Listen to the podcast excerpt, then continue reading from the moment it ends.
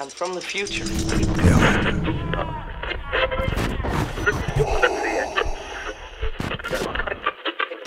Bienvenidos a Geek Capital, la capital del mundo geek. un podcast donde hablaremos de cultura pop y el mundo geek. Esta es una producción de Black Box. Bienvenidos a Geek Capital Podcast. Mi nombre es Osvaldo Navarro y pueden encontrarme en redes sociales como Ocean bajo el cuadrado. Cuadrado por letra, no lo vayan a elevar a su.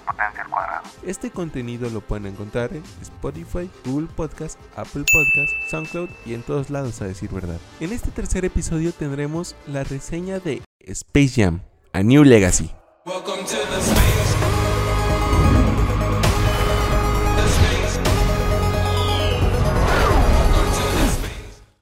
En 1992 salió en televisión un comercial de Michael Jordan junto a Bugs Bunny. What's all the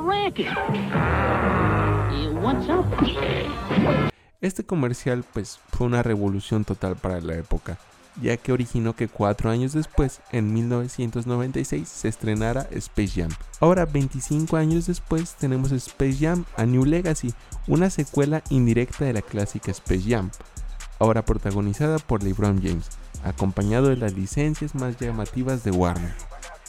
Space Jam A New Legacy inicia con un flashback de LeBron James como niño, perdiendo un juego escolar, todo esto por estar distraído jugando con un Game Boy. Su entrenador le prohíbe jugar y distraerse, por lo que esto cambia la perspectiva, la vida de, de LeBron, o algo si nos quieren explicar. Después vemos un resumen de quién es, sus logros y demás cosas de su carrera de básquetbol y saltamos a la actualidad, donde vemos que LeBron es un padre exigente, que piensa que el básquetbol es de vida o muerte, por lo que genera fricción con su hijo menor, que quiere ser algo distinto, quiere ser programador de videojuegos. Es algo muy ad hoc a nuestra época, ¿no creen?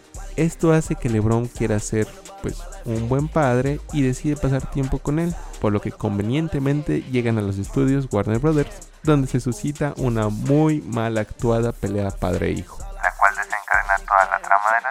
Y esto los lleva a caer al Serververse, un lugar donde están alojadas todas las propiedades intelectuales de Warner, pero esto es un punto débil de la película. Quisieron replicar lo ya hecho en Ready Player One, echando toda la carne al asador y mostrando personajes a diestra y siniestra. Nos encontramos con Batman, el universo de Game of Thrones, Wonder Woman, Superman, Mad Max e incluso Ricky Morty. Esto resulta un poco extraño debido a que algunas de las marcas que mencioné son dirigidas a un público adulto, por lo que a los niños les podría resultar como desconocidos o algo raro estos universos. Y aquí es donde se confirma que esta cinta está hecha para todos los nostálgicos que vimos Space Jam 1 en televisión abierta o en un VHS.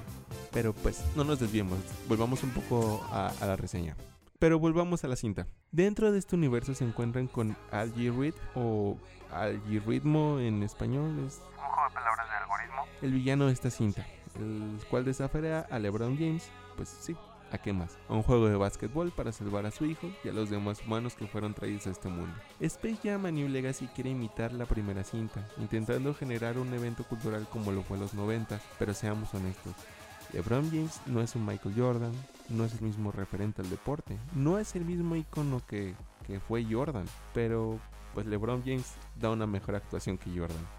Además que la familia de LeBron es interpretada por actores, por lo que mejora el ritmo de la cinta. La historia se siente forzada, está obligada a concluir rápido por lo que sientes que todo pasa muy deprisa, pero es una película divertida, llena de humor y referencias dirigidas a toda la familia. No busca una trama complicada, solo demostrar el amor de padre e hijo y dando un mensaje positivo. Y esto te hará sentir bien por los colores, chistes y más apariciones en la película. Y hablando un poco de chistes, voy a arruinarles uno, pero pues fue mi favorito de la cinta. Hay una aparición de Michael B. Jordan,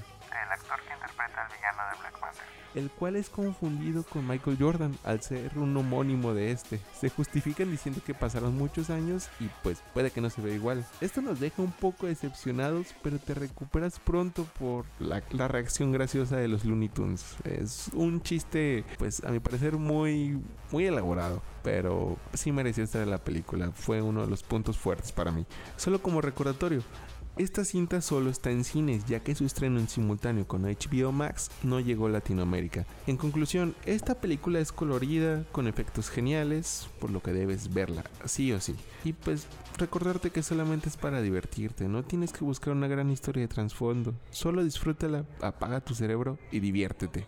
Y eso fue todo amigos, nos escuchamos en el siguiente capítulo. Mi nombre es Osvaldo Navarro y llegamos a la capital.